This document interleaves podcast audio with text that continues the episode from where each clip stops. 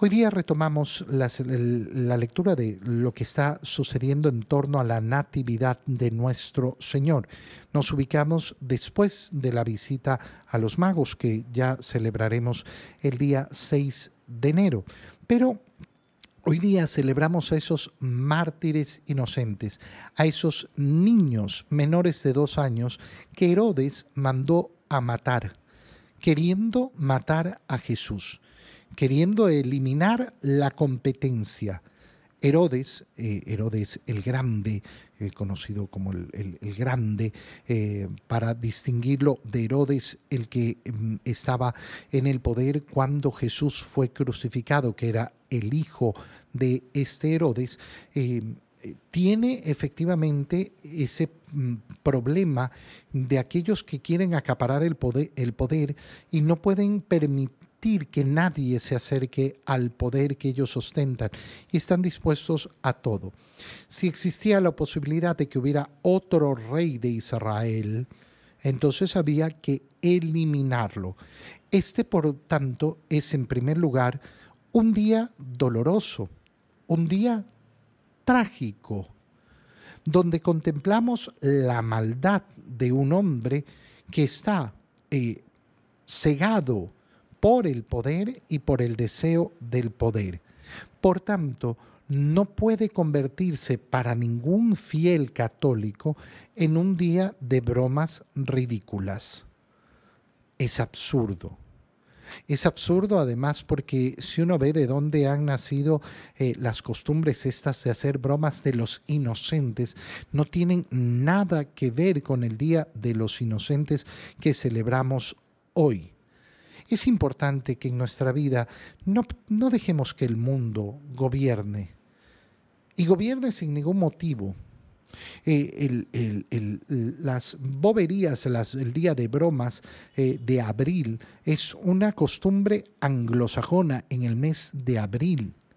Eh, traducida, porque tenemos que copiarle. ¿Cuándo la ponemos? La ponemos el Día de los Santos Inocentes, porque inocente significa tonto. Inocente no significa tonto.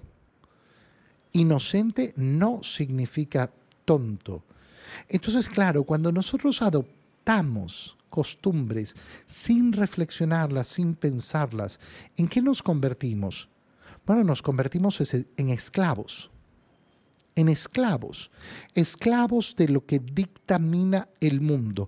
Es que el mundo ha dictaminado que hoy hacemos bromas tontas y yo ni siquiera me pregunto de dónde ha salido esto.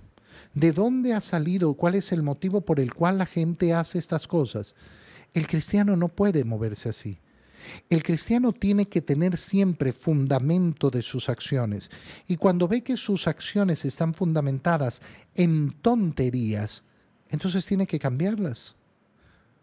Es como lo que vamos a ver en estos días con todas esas supersticiones que la gente tiene en torno al fin de año. Y uno se pregunta, ¿de dónde han surgido? ¿Cuál es el fundamento de estas supersticiones? ¿Son tonterías? Pues entonces yo no las hago. Yo tengo un camino, un camino de liberación, no de esclavitud, que me ha brindado el Señor. Si yo adoro al niño que ha nacido en Belén, entonces voy a caminar su camino, no el camino del mundo. ¿Qué nos cuenta el Evangelio sobre eh, este suceso? Que cuando los magos partieron de Belén, el ángel del Señor se le apareció en sueños a José. José aparece como esa figura que cuida y protege a la Sagrada Familia, a María y a Jesús. Qué precioso es como, eh, eh, le habla el ángel. Levántate, toma al niño y a su madre. Qué precioso cómo se refiere la escritura a Jesús, al niño. Para recordarnos que efectivamente ese que es el verbo encarnado, la segunda persona de la Santísima Trinidad, se ha vuelto tan pequeño, tan humilde, un niño, que no puede transportarse solo, tiene que ser llevado, tiene que ser tomado. Ese es el camino de la humildad que siempre va a recorrer el Señor. Huye a Egipto y quédate ahí hasta que muera Herodes. José se levantó y esa misma noche tomó al niño y a su madre y parte para Egipto. Qué preciosa es la actitud de José de responder inmediatamente. Qué preciosa es la actitud de María, que no reclama ni le dice a su esposo que es un loco.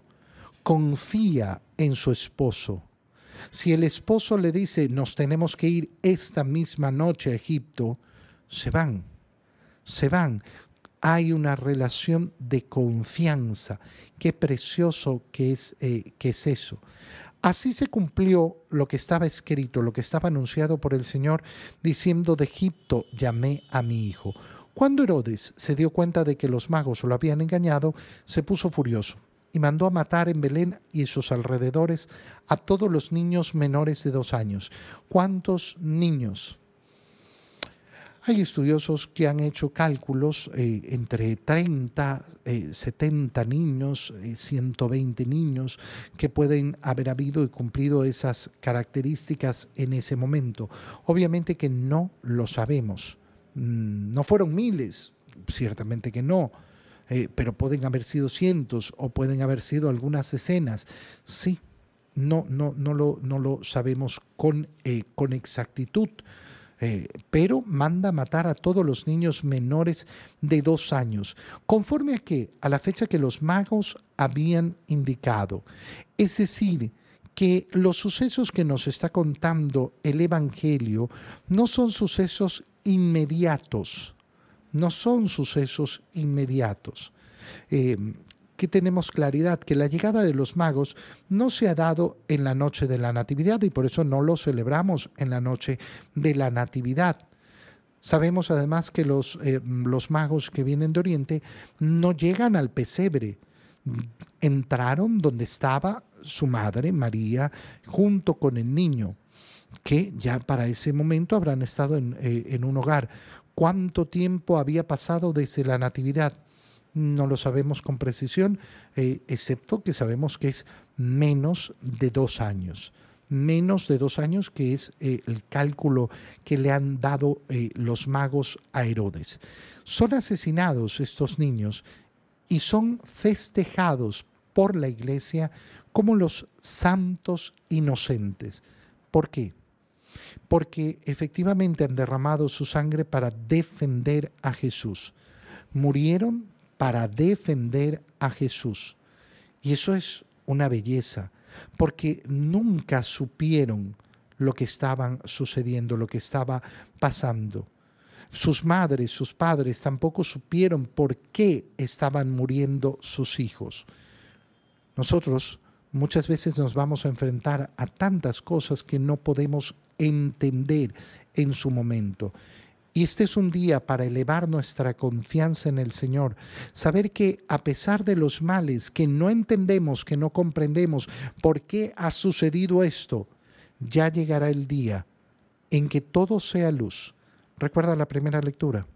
Dios es luz. Y cuando estemos junto a Él, se iluminará todo y comprenderemos todo lo que ha sucedido.